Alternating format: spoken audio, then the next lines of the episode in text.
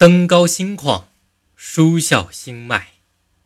登高使人心旷，临流使人意远。读书于雨雪之夜，使人神清；舒孝于秋腹之巅，使人心迈。这段话的意思是说，登上高山，放眼远看，就会使人感到心胸开阔；面对流水凝思，就会让人。意境悠远，在雨雪之夜读书，就会使人感到心旷神怡；爬上小山，朗声而笑，就会使人感到意气豪爽。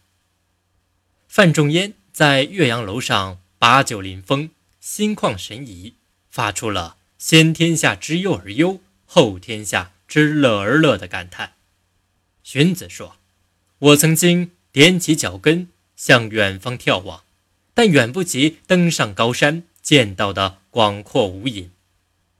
我曾经站在高处伸手招呼，手臂并没有加长，但远处的人却看得清楚。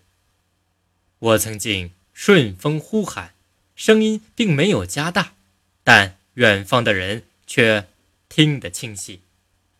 孟子也曾说过这样的话。孔子登东山而小鲁，登泰山而小天下。这种圣人登山的胸怀，并不是天生的，而是道德修养、情操陶冶的结果。德高望重者，胸怀家国，高瞻远瞩，预见未来。什么东西能使人一远，使人神清，使人心迈呢？唯向自己心内求，向。书中求，此即为登高心旷，书下心迈。